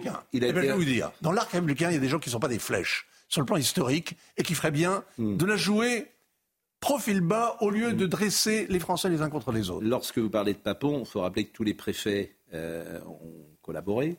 Tous les magistrats ont collaboré, tous ont prêté. Plus ou moins. Plus ou moins. Vous pouvez pas dire que tous les fonctionnaires ont collaboré. Et ah, il y a le mot célèbre de De Gaulle, un fonctionnaire. il y a des gens qui ont fait du zèle. Il y a des gens qui ont fait du zèle dans la collaboration. Et si vous démissionnez pas de votre fonction, si vous démissionnez pas de votre fonction, c'est que vous collaborez. Pardonnez-moi. Il y a une marge. Oui, il y a une marge, bien sûr qu'il y a une marge. Il faut être, dedans, il faut être dedans pour regarder ça de près. On peut juger avec, avec légèreté, désinvolture, le, ce qu'ont fait nos, nos, grands-parents, nos parents, etc. Mais il y a une marge. Moi, je suis très. Je ne sais pas qu'est-ce que. En plus, dans ces histoires, c'est très bizarre parce qu'il mm. faudrait regarder l'histoire familiale de monsieur, des, des, des, gens qui parlent aussi. Hein. Euh, quand vous êtes dans une famille qui s'est bien tenue, en général, vous n'avez pas trop de problèmes à discerner le, le, le, bon grain et l'ivraie. Puis quand vous êtes dans une famille où on a eu, des, il y a eu comme ça un aïeul qui s'est pourvoyé, qui s'est aveuglé, on est impitoyable, implacable, on dresse vraiment l'histoire, mais d'un côté les salauds, de l'autre côté les héros, puis c'est simple, hein, c'est clair. Moi je dis pas ça, je dis ça, je dis simplement factuellement qu'aucun magistrat n'a démissionné ou ah qu'un préfet n'a démissionné. Les magistrats c'est plus embêtant. Alors voilà, c'est tout ce que je dis.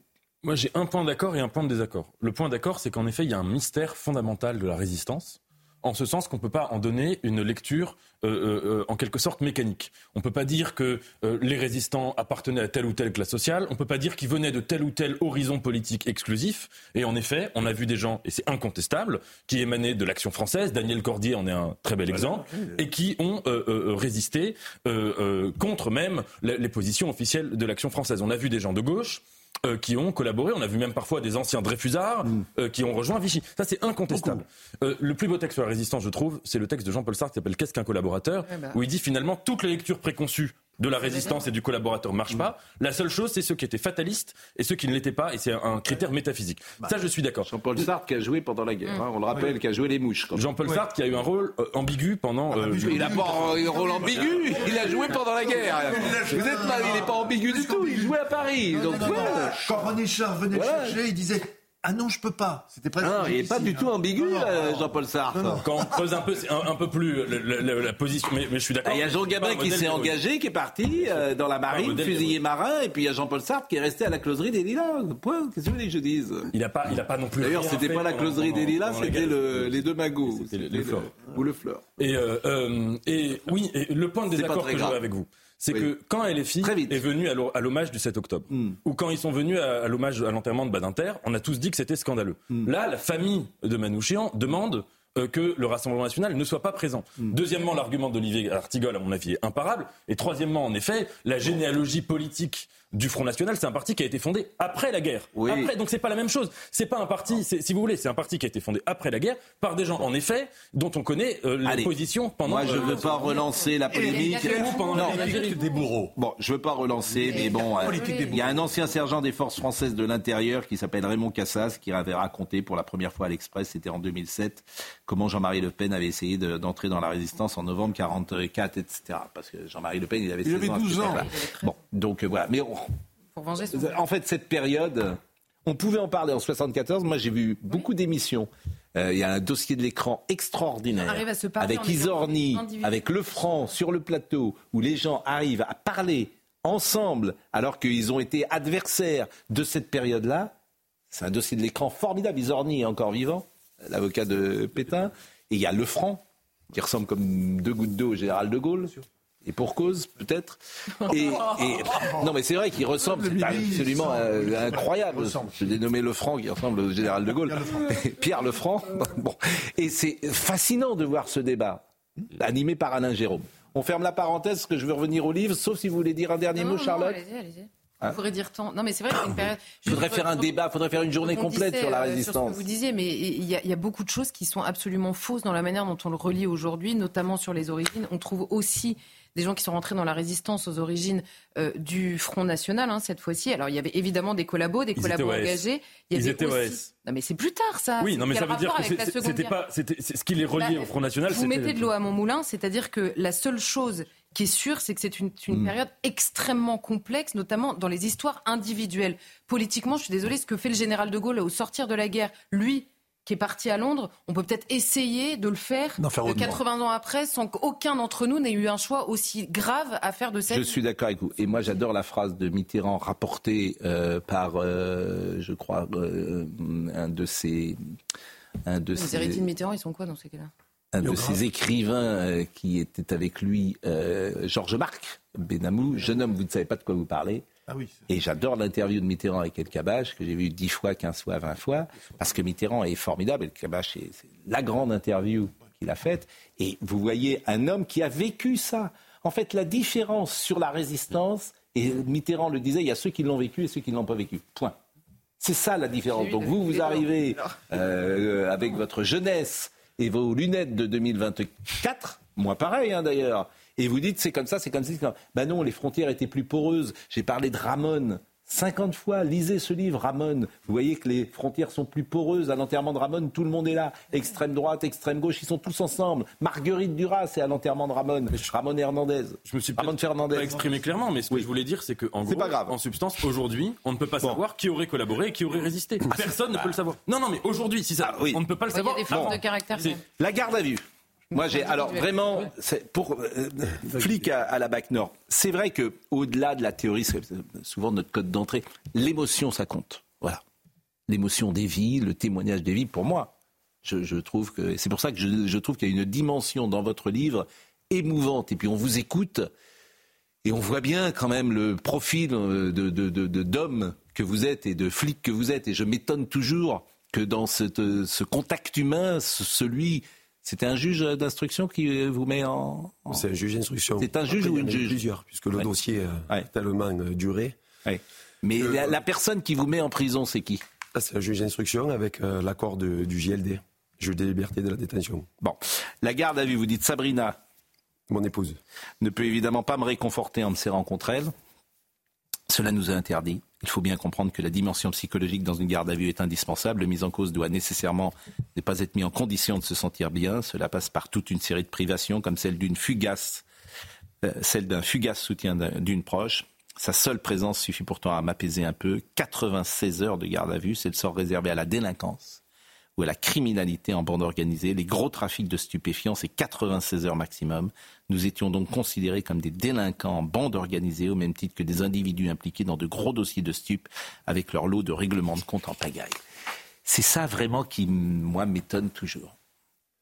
Ben, moi aussi, c'est vrai que ça nous étonne, surtout que la bande organisée, c'est passible de, la cour d'assises, et vous avez vu que très rapidement, ça s'est... Euh, fait très rapidement. Je dis toujours très rapidement, mais ça a quand même mis 9 ans. Mais euh, nous sommes restés sur euh, le tribunal judiciaire. On n'est pas parti en assise parce que la bande organisée a sauté très rapidement. C'était, je pense que ça a été un moyen euh, pour les enquêteurs de l'époque, la police des polices, d'ouvrir un peu toutes les facilités pour nous mettre sur écoute, pour sonoriser les véhicules. Je pense que ça leur a permis un éventail de moyens particulièrement costauds pour, euh, pour tenter de nous, de nous faire tomber, parce que c'était, c'était le but, c'était comme ça. Vous parlez de dimension humaine, oui, parce que je pense que l'affaire a, fait, a fait beaucoup parler d'elle. L'affaire a, on a parlé de les policiers, les ripoux, la BAC, les violents, les racistes, on entend toujours ça, mais on n'a jamais parlé de la dimension humaine qu'il y a derrière, parce que derrière ces policiers, derrière chaque policier, il y a des hommes, il y a des femmes, il y a aussi une famille, il y a des enfants, il y a beaucoup de souffrance et c'est ce que j'ai voulu faire ressortir. Il y a beaucoup de détresse parce que les 9 ans, c'est hyper long, la prison, c'est très compliqué à vivre, et du coup, c'est ce que j'ai voulu faire ressortir dans le livre, donc ça me fait plaisir si vous avez senti comme ça, c'est que j'ai su bien m'exprimer. Aujourd'hui, vous faites quoi? Aujourd'hui, je suis euh, responsable syndical Alliance sur la zone sud, hmm. plus particulièrement Marseille. Mais pendant ces neuf années, par exemple, votre traitement, parce qu'on ne dit pas les salaires des policiers, vous êtes payé euh, quand vous êtes en prison euh, Tout se passe normalement sur le plan financier Parce que c'est une question importante? Au début, non, puisque du coup, on est mis en détention, donc forcément, on ne peut pas travailler, donc on est suspendu au niveau salarial. Hmm. Ça a duré six mois, six mois sans salaire. Euh, et puis après, tout est, tout est revenu dans l'ordre, au moins pour moi, puisqu'il y, a, moi, il y a des collègues qui ont été quand même révoqués, puisque vous savez qu'on est jugé deux fois. Le conseil de discipline, c'est la police qui vous juge. Mmh. la plupart du temps, euh, les citoyens pensent que la police euh, nettoie son linge tranquillement ensemble et qu'il ne se passe rien. Il faut savoir que c'est l'administration mmh. qui a révoqué trois de, mes, trois de mes collègues. Et après, vous passez comme tout justiciable, au tribunal. Et quand ils ont été révoqués, j'imagine qu'il y a une possibilité de faire appel de cette décision. Ils l'ont faite et ça. Ils l'ont faite et ça a été rejeté. Hmm. Euh, et les six mois que vous n'avez pas payé, ils vous les ont rendus après, j'imagine euh, Pas intégralement, on y travaille. c'est ça, qui est. Et votre épouse, elle travaillait Il y avait des. des Mon épouse est fonctionnaire de police, donc elle travaillait. Elle, elle a subi euh, un changement d'affectation, hmm. puisque du coup, on n'avait plus de salaire, donc on l'a renvoyé. pardon, hmm. on l'a renvoyé sur Aubagne, donc juste à côté de, de là où on demeure. Euh, le quotidien en prison, c'est comme un EHPAD, écrivez-vous, à l'hôpital. Le repas est servi vers 18h. C'est long parce qu'en réalité, il n'y a aucun échange. Les bâtons ne sont pas là pour faire la causette. Et d'ailleurs, la plupart n'ont pas envie.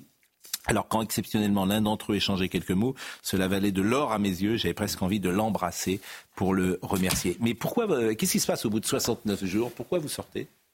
69 jours, je pense. Nous, on demande euh, à être auditionné par la juge d'instruction à l'époque, donc le 12 décembre 2012. Et euh, donc du coup, je pars euh, en audition où elle me déclare euh, très rapidement au tout début que je vais être libéré juste à l'issue de, de mon audition. Je pense que c'est à ce moment-là que la justice a pris, a pris en considération toutes nos, nos démarches, toutes nos déclarations. Parce qu'au début, il ne faut pas se voiler la face. Je ne pense pas qu'en quatre jours de garde à vue, elle ait pu lire toutes nos déclarations, toutes les cotes qui, avaient, qui étaient livrées au dossier, puisqu'il y en avait énormément. Et donc je pense qu'à ce moment-là, la justice se, dit, mais euh, finalement, ce qu'on a voulu euh, me faire croire, parce que je pense que c'est comme ça que ça a été monté, euh, ou nous faire croire, ou nous faire comprendre, c'est peut-être... c'est peut-être pas ce que je vois là quand je lis ces auditions, quand j'entends ces gars-là. Donc en fait, vous sortez de détention, je sors de, prison avec un droit d'exercer. C'est quand même ça qui est assez exceptionnel, c'est que vous sortez de la maison d'arrêt de Luynes une audition avec la juge d'instruction qui vous dit je vous libère et vous avez le droit de travailler. C'est, ça veut dire que si j'avais pas eu l'éloignement de mon département, le lendemain, je reprenais ma, tenue et mon arme et, j'étais euh, à nouveau policier dans les rues de Marseille. Vous avez continué votre métier de policier. Est-ce qu'à un moment, vous avez été tenté euh, de quitter la police? Oui, ça vient. C'est, ça, c'est des ça, c'est quelque chose euh, auquel vous pensez parce que c'est la police qui, qui, vous met des bâtons dans les roues à ce moment-là. C'est la police qui fait l'enquête, c'est la police qui, qui vous juge, c'est la police qui vous montre du doigt. Et forcément, à un moment, oui, on se dit, mais euh, je, vais, je vais partir sur autre chose parce qu'ils ont éteint la flamme qu'il y avait à moi. Et puis après, vous vous dites, mais pourquoi je partirai Est-ce que c'est pas à moi de montrer que, que je suis là? C'est à moi de, de montrer que j'ai rien fait. Et puis je pense que j'ai levé la tête et c'est ce que j'ai c'est ce que j'ai voulu faire. Euh, vous parlez des amis, certains dont j'aurais pu penser qu'ils seraient présents ont brillé par leur silence, quand d'autres m'ont étonné agréablement. En réalité, je n'avais pas envie de perdre du temps et de faire semblant. J'étais déjà comme cela avant, mais cette épreuve a renforcé ce trait de mon caractère. Je considérais que si mes amis ou connaissances me jugeaient sans savoir, cela ne méritait pas que nous poursuivions une relation amicale. Il y a quelque chose de l'ordre du cœur dans ce que vous écrivez qui, moi, m'a vraiment, euh, sinon, oui, touché, touché fortement parce que c'est un témoignage vraiment d'une sincérité et d'une authenticité que je trouve assez rare. Je peux, poser une question Je vous en prie. Je suis très marqué par la dignité avec laquelle, et je dirais presque la forme de, sérénité avec laquelle vous racontez euh, quelque chose qui est, j'imagine, enfin qu'on peut pas imaginer en effet de terrible à vivre. Une question un peu indiscrète, et si, si elle est déplacée, vous me dites, mais vous n'avez pas une colère en vous? Non, je pense que la colère, elle est partie très rapidement. Bien sûr que c'est quand même c'est un sentiment qui vous. Il y a plein de sentiments qui, qui traversent là à ce moment-là. Il y a des sentiments d'injustice, il y a des sentiments euh, de colère, mais moi, rester, rester basé sur la colère, j'en veux à telle ou telle personne, je pense que ça ne nous fait pas avancer. Et euh, c'est peut-être ce qui m'a permis à moi d'évoluer aussi, c'est peut-être euh, tout ce cursus. Euh, certes atypique, mais euh, je pense que ça m'a permis de devenir ce que je suis maintenant. Et non, il n'y a aucune colère, sincèrement. Et vous parlez du film. J'ai l'idée de faire un film sur cette histoire. J'ai déjà lu euh, un livre sur le sujet. J'ai entendu des choses. Mais je suis marseillais. Il y a quelque chose qui me chiffonne. Ce qui chiffonnait Jiménez, c'est qu'on ait été capable de mettre à l'amende des trafiquants dans une cité pendant plusieurs années, car c'est en gros ce qu'on nous reprochait, un racket que nous aurions opéré sans que l'un ou l'autre ne soit, de soit pris une balle. Il a raison. Mais il a tout à fait raison. Il a raison, c'est vrai que s'il a, a raison, c'est une question de bon sens. c'est une question de bon sens et ça ne touche pas que Marseille. Alors là, c'est Marseille, il est Marseillais, donc forcément c'était plus simple à, concevoir pour lui. Mais, euh, mais ça ne peut pas exister. Enfin, ce qu'on nous reprochait, maintenant, avec le recul, avec toutes ces années qui sont passées, mais, mais c'est carrément grotesque. C'est mm. une, une BAC en intégralité, c'est-à-dire tous les fonctionnaires de police qui vont raqueter des cités tous les jours, mm. en toute impunité, pendant des années, puisque c'était c'était ce qu'on nous reprochait. Mais c'est vrai qu'avec avec le temps, je pense que certains auraient pu prendre un peu de hauteur, et c'est ce qu'on aurait pu attendre de certains politiciens, on va dire, et euh, prendre de la hauteur et se dire, bon, je vais peser. Puis déjà, il y a quand même une présomption d'innocence que je pense qu'on balaye le revers d'une main depuis, euh, depuis bien longtemps. Et je pense que, voilà, un policier, c'est pas un surhomme. On n'est pas, on n'est pas des gens qui cherchent l'impunité, mais on n'est quand même pas des sous-hommes non plus. Bon, je salue un de vos collègues qui s'appelle Stéphane, qui nous regarde régulièrement, qui était euh, dans le bac, la bac 92. c'est vrai que je vois souvent des gens de la bac et au, hasard de nos rencontres, bah, effectivement, ils, écoutent régulièrement euh, nos émissions, et puis d'autres euh, peut-être. Mais en tout cas, c'est important de vous donner la parole de ce témoignage flic à la BAC qui est un témoignage vraiment euh, d'une très grande humanité. Et c'est d'ailleurs très beau ce que vous dites. Comme vous êtes Marseillais, vous voulez pas, d'une certaine manière, montrer du doigt cette ville de Marseille, c'est ça que je comprends. Pas du tout, c'est pas ce que justement j'ai eu peur à un moment qu'on montre du doigt les, quartiers sensibles et tout ça, parce que c'est réellement pas ça. Bien sûr. Je vous ai vu discuter, on essaye, on essaye souvent d'opposer tout et tout et son contraire. Maintenant, tous les sujets sont, euh, sont là pour cliver. Il y a ou les pour ou les contre, il y a, il y a plus rien. Et c'est certainement pas ça que je voulais faire parce que il y a forcément il y a des liens qui se créent aussi dans les quartiers parce qu'il y a des gens qui habitent et qui attendent beaucoup de la police. Et c'est pour ça que nous aussi, on était fiers de, servir pour ces gens-là. Bon, on n'a pas parlé évidemment de la situation à Marseille. Il y a beaucoup d'inquiétudes, forcément. Euh, j'ai parfois l'impression que moi, ça va être quand même très compliqué parce que les moyens que nous mettons en œuvre pour lutter me paraissent euh, pas les bons. Alors, sans aller à ce que fait. Euh, Monsieur euh, Monsieur Bukele au Salvador, sans pas, sans aller jusque là, bien évidemment, je pense qu'il faudrait peut-être euh, des mesures différentes. Je ne sais pas le sentiment que vous avez, mais on a l'impression euh, effectivement que ça gangrène le terrain et qu'il n'y a pas grand-chose à faire. Mais il y, a toujours quelque chose à faire. Je pense qu'il ne mm. faut pas baisser les bras, mais c'est vrai que ce qu'on voit maintenant, c'est ce qu'on voyait quand même il y a dix ans, hein, quand j'étais à la BAC si ce n'est un peu les, règlements de compte, parce que là, c'est dramatique et on a vu le, résultat. Mais je pense que la police seule, elle n'y arrivera pas, parce que là, on se retourne souvent vers la police. Est-ce que vous avez les moyens? Est-ce que vous pouvez le faire? Mais la police, quand elle intervient, c'est déjà trop tard. Je pense que tout le monde doit se mettre, doit se retrousser les manches. Je pense qu'il y a l'éducation des parents beaucoup, parce que les, les, jeunes, et on le voit, ça touche beaucoup les mineurs maintenant. Ils ont besoin d'un cadre familial. Il faut responsabiliser les parents. Il faut que l'éducation euh, nationale reprenne aussi il faut que les médiateurs jouent le rôle et je pense que nous sommes plusieurs à, devoir euh, travailler ensemble mm. dans, ce, dans ce sens parce que sinon on n'y arrivera pas. Seule la police n'y arrivera pas. Soumaya Labidi nous rappelle les titres et on se dira au revoir. On dira un mot de l'OM, tiens. Retour des tracteurs sur le bitume, les agriculteurs ne lâchent rien, les manifestations reprennent. Euh, de Dunkerque à Marseille, ils maintiennent la pression sur le gouvernement dont ils attendent plus que des demi-mesures. C'est son dernier recours contre son extradition vers les États-Unis. L'appel de Julian Assange est examiné aujourd'hui.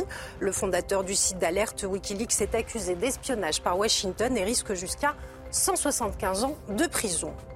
Et puis, jour de vote à l'ONU, au menu un nouveau texte pour un cessez-le-feu immédiat à Gaza, résolution euh, menacée par un, un nouveau veto des États-Unis, car pour Washington, la votée mettrait en danger les pourparlers en cours. Flic à la BAC Nord, Sébastien Soulet. Alors, euh, je cite également Christelle Marquez, oui. qui est une journaliste à Toulon pour Radio France, spécialiste des faits divers et la couverture des affaires judiciaires, qui a fait un travail avec vous assez remarquable, parce que vraiment, je l'ai dit plusieurs fois, c'est très émouvant. Donc, on va, on va se, se, quitter en parlant d'autre chose que l'Olympique de Marseille. On en est, c'est le quatrième entraîneur de, de la saison, Monsieur Gattuso. enfin. Et alors, vous savez que c'est le premier entraîneur français à Marseille depuis euh, de nombreuses années. C'est Monsieur Gasset qui va être euh, là et l'OM est neuvième. Donc, alors je sais que vous, euh, qui savez à peine que le ballon est rond, le, football, vous voyez ça de loin, parce que dans les couloirs de la rue d'Ulm, de, de, de, Sud, on ne jouait pas au football, mais Marseille...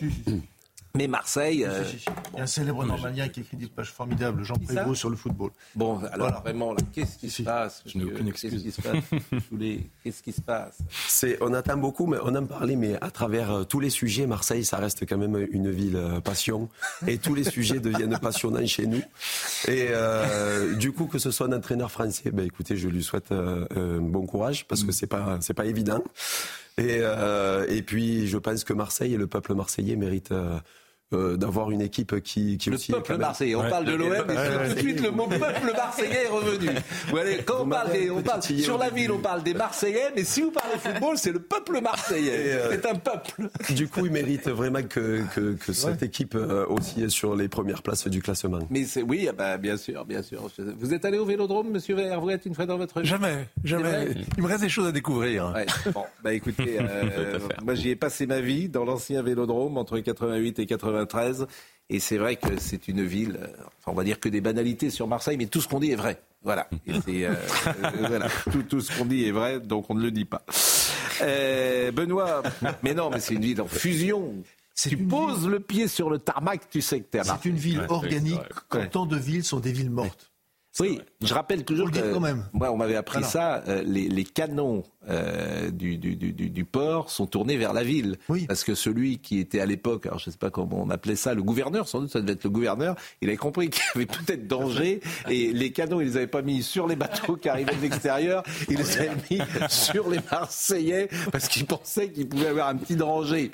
Bon, c'est une ville assez éruptive bien sûr et ce stade Vélodrome est est exceptionnel, bien sûr. À jamais les premiers. Il devait être journaliste. Ah Je pense à mon ami Cyprien Sini. À jamais les premiers. Euh, Michael était à la réalisation, Samuel était à la vision, Guillaume était au son. Merci à Marine Lançon, à Benoît Bouteille. Toutes ces émissions sont retrouvées sur cnews.fr. Jean-Marc Morandini euh, dans une seconde. Merci vraiment Sébastien Soulet. Vraiment, merci euh, beaucoup euh, pour ce moment. Et on se retrouve ce soir pour l'heure des pros.